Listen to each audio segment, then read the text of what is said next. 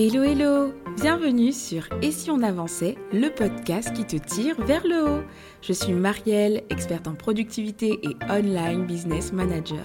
Ma mission, aider les entrepreneurs et les porteurs de projets débordés à retrouver clarté, efficacité et sérénité dans leur chaos. Dans ce podcast, je marie conseils pratiques et introspection pour t'offrir des déclics, te guider vers une productivité authentique et te soutenir dans la quête de tes objectifs les plus fous.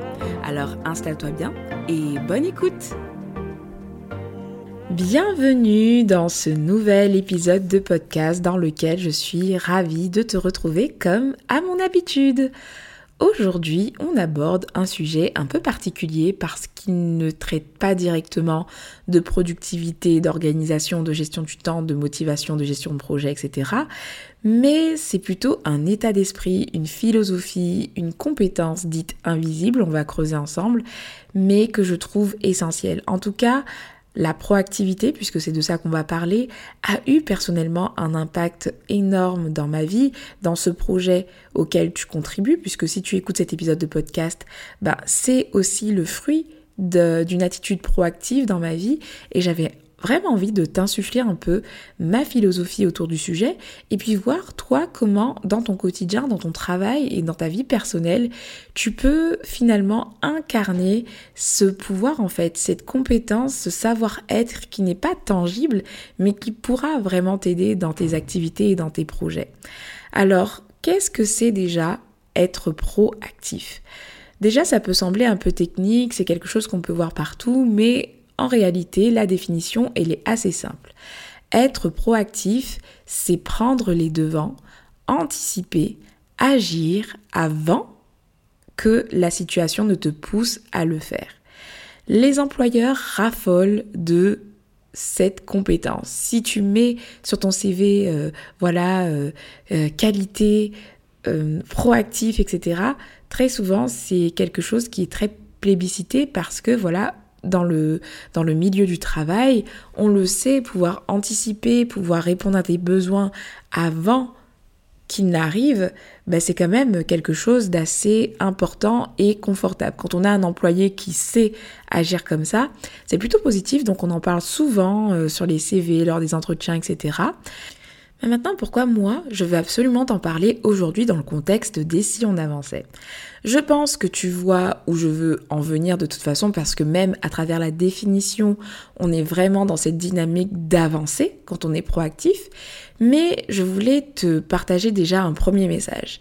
C'est que les techniques, les conseils, les astuces pratiques, c'est génial, mais je crois aussi fermement qu'il est important pour nous de travailler sur notre caractère, sur notre attitude, quelque chose qui va dépasser finalement juste le fait de faire quelque chose à un instant T, mais vraiment cultiver des habitudes qui vont développer notre caractère. Travailler sur notre caractère, notre être va venir finalement débloquer pas mal de choses dans le savoir-faire. Parce qu'avant de faire, on est d'abord.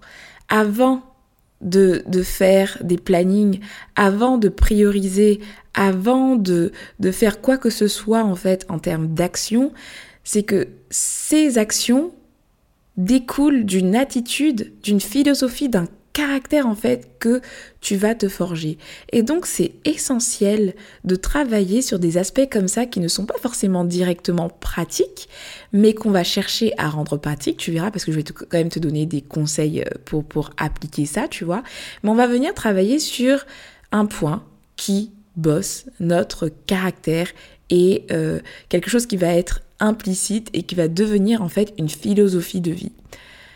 Alors, je te parlais de proactivité, on va revenir à ce terme. C'est vraiment, selon moi, le cœur de la philosophie euh, d'avancer autour si on avançait, etc. Parce que finalement, être proactif, c'est prendre en main les choses quand on en a la possibilité et assumer ses responsabilités. J'ai personnellement démarré ce projet et si on avançait dans un élan de proactivité. Quand j'ai cessé de me déresponsabiliser de mes aspirations, j'avais envie de faire plein de choses, j'avais envie, voilà, de créer une chaîne YouTube, j'avais envie de faire un compte Instagram à l'époque et tout, mais je ne faisais strictement rien. Donc je n'étais pas du tout dans de la proactivité. Ce que je faisais, c'est que j'étais plutôt passive, mais lorsque j'ai commencé à réfléchir à des solutions pratiques pour avancer, bah, j'ai été plutôt proactive, j'ai pas attendu que les choses arrivent à moi, mais j'ai lancé des actions et c'est comme ça que j'ai pu construire mon projet. Mais tu sais, j'aime te donner de l'équilibre et dans cet épisode de podcast, ça ne va pas louper.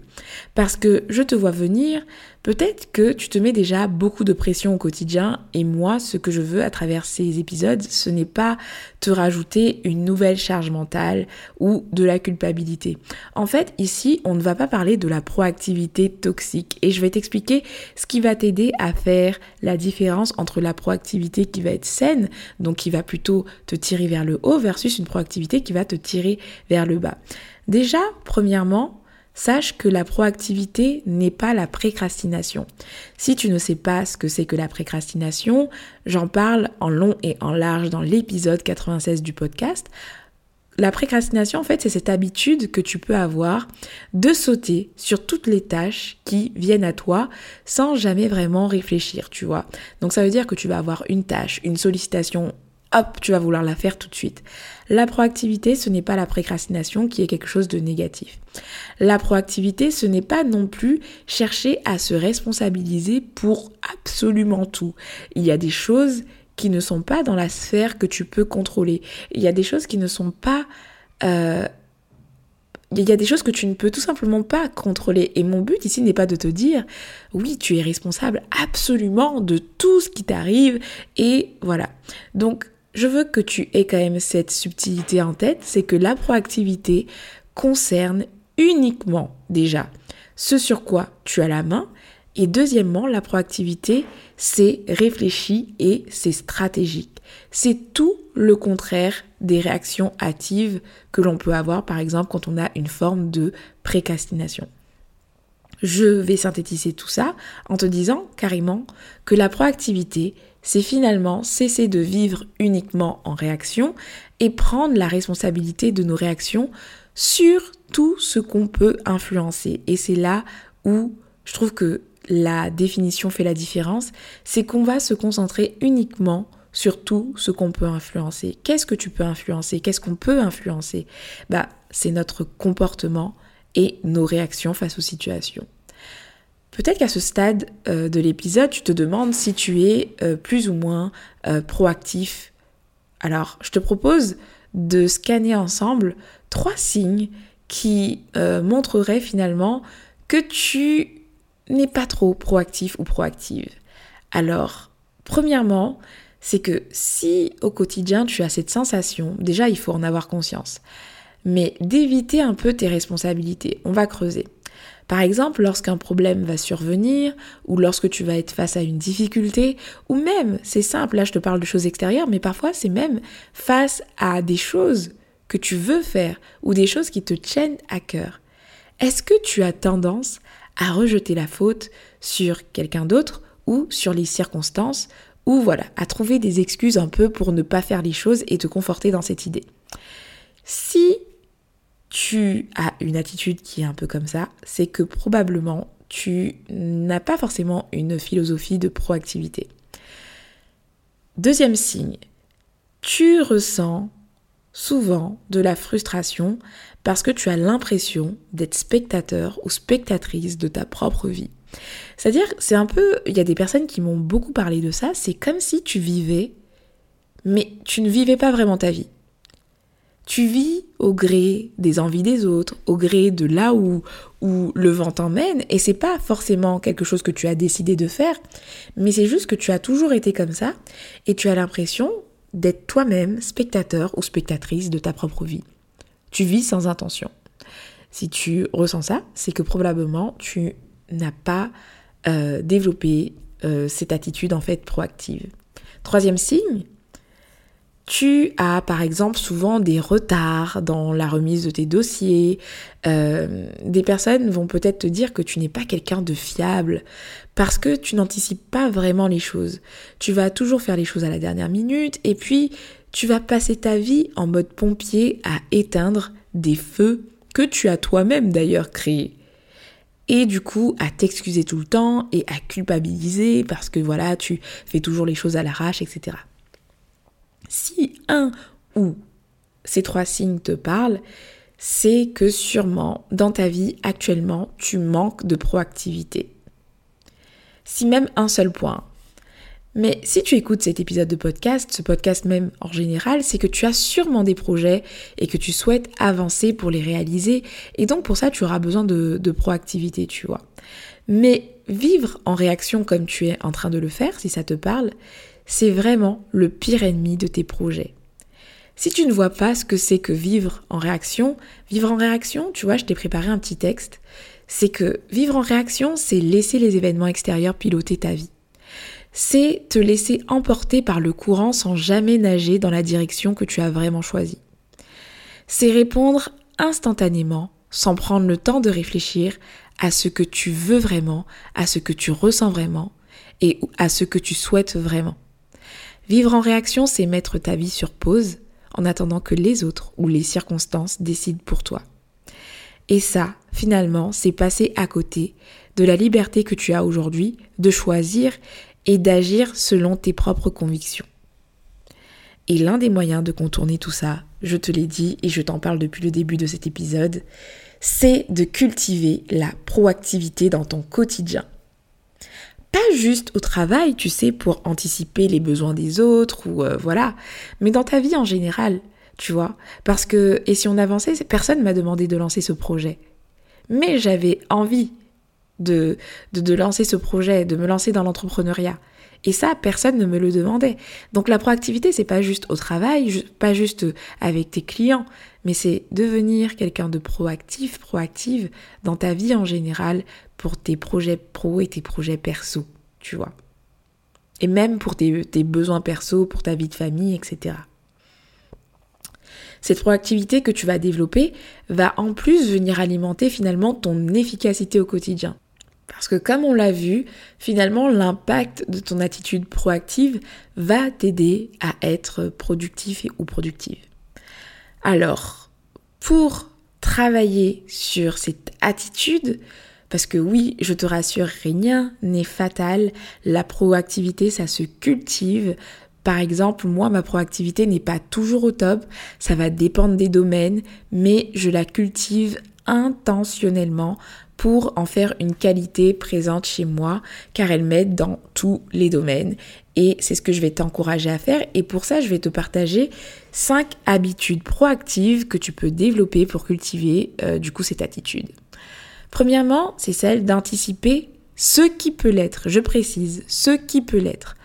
En termes de proactivité, anticiper les besoins ou même les risques, les obstacles futurs sans être dans l'excès bien sûr, bah, va te permettre d'être toujours un pas en avant, prêt ou prêt à agir plutôt qu'à réagir, tu vois.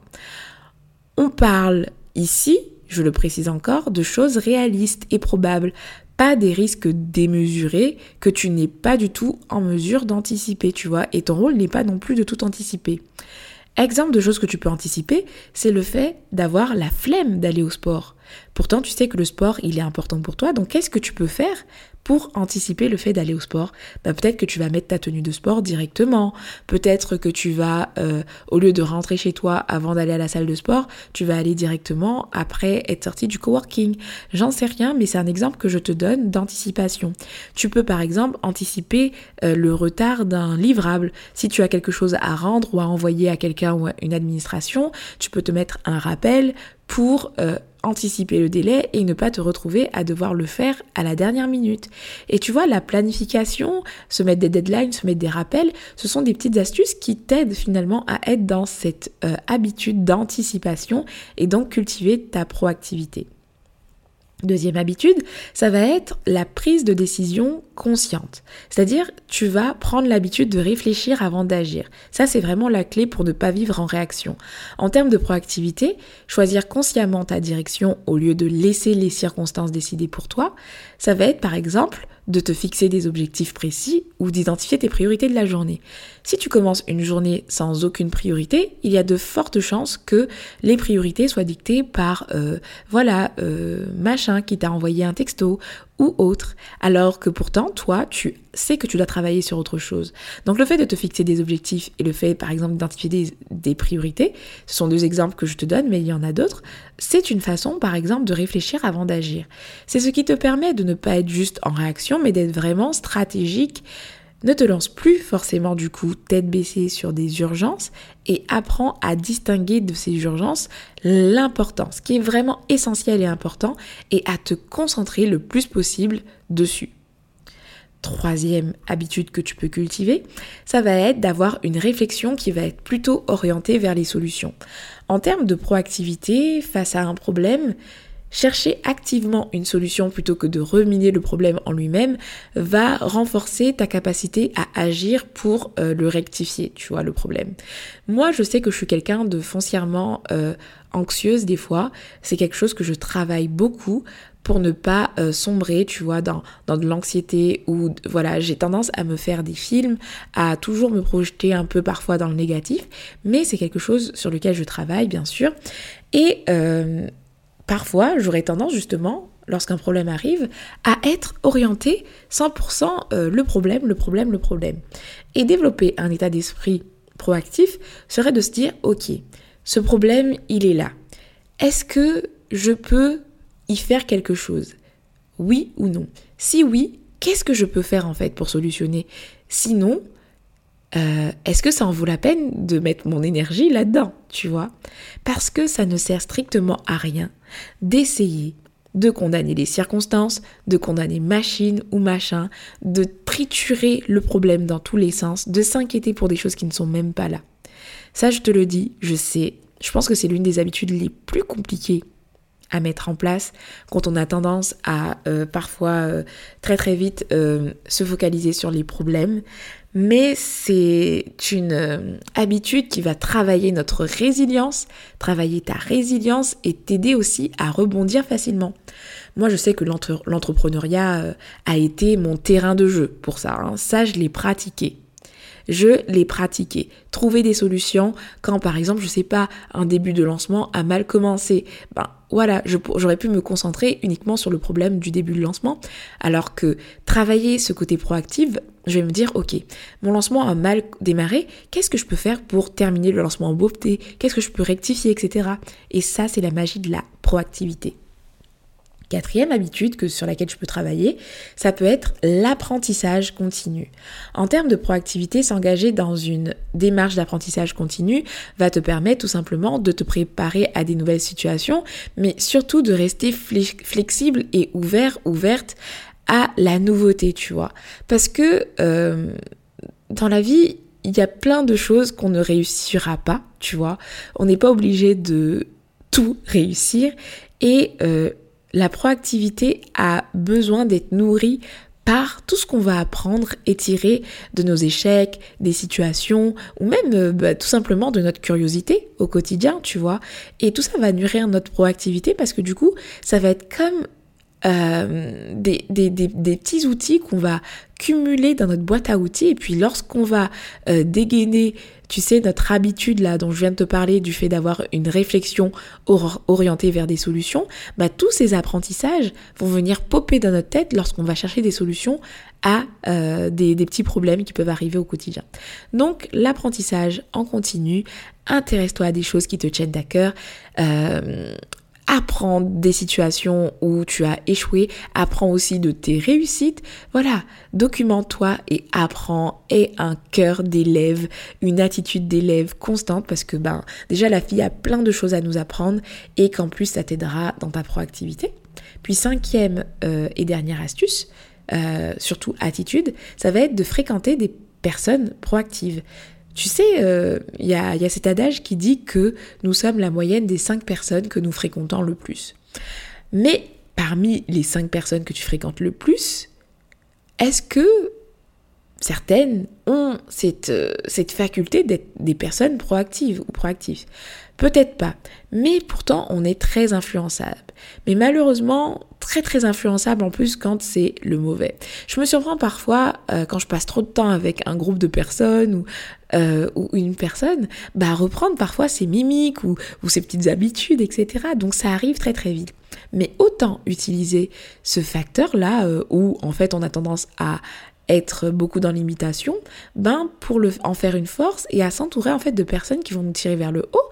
Maintenant, ça ne veut pas dire que tu vas faire le tri complet dans ton entourage, mais si tu identifies des personnes, que ce soit des influenceurs que tu ne connais même pas, tu vois, des personnes qui créent du contenu, ça peut être des personnes dans ton entourage qui sont proactifs, ben n'hésite pas à apprendre de ces personnes, à les fréquenter, à parler avec eux pour finalement te nourrir de cette proactivité et être dans dans une énergie un peu contagieuse mais positive. D'ailleurs, petite confession entre nous, c'est un peu la mission que j'ai derrière ce podcast, tu vois. Je sais que quand j'écoute des épisodes de podcast, moi, je sais que ces, ces personnes, ces podcasteurs, ces podcasteuses ont un impact sur moi.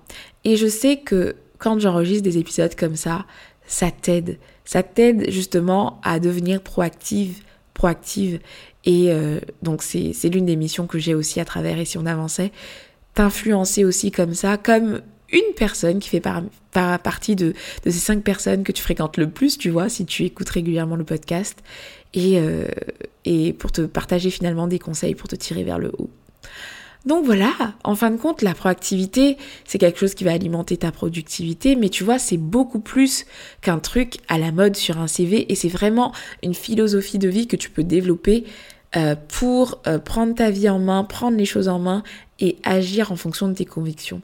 Et puis la proactivité, tu vois, c'est un muscle, j'aime bien donner cette image pour beaucoup de choses, mais ça veut dire que ça se travaille. Le but n'est pas de devenir une personne hyper responsable, sans émotion, qui fait face à tout, qui a une solution à tout. On ne parle pas de ça là. Mais si déjà tu arrives à développer des habitudes pour te forger un caractère qui t'aide à te dire que quand quelque chose compte pour toi, tu prends ton courage à deux mains et tu prends tes responsabilités pour avancer là-dessus, c'est gagné.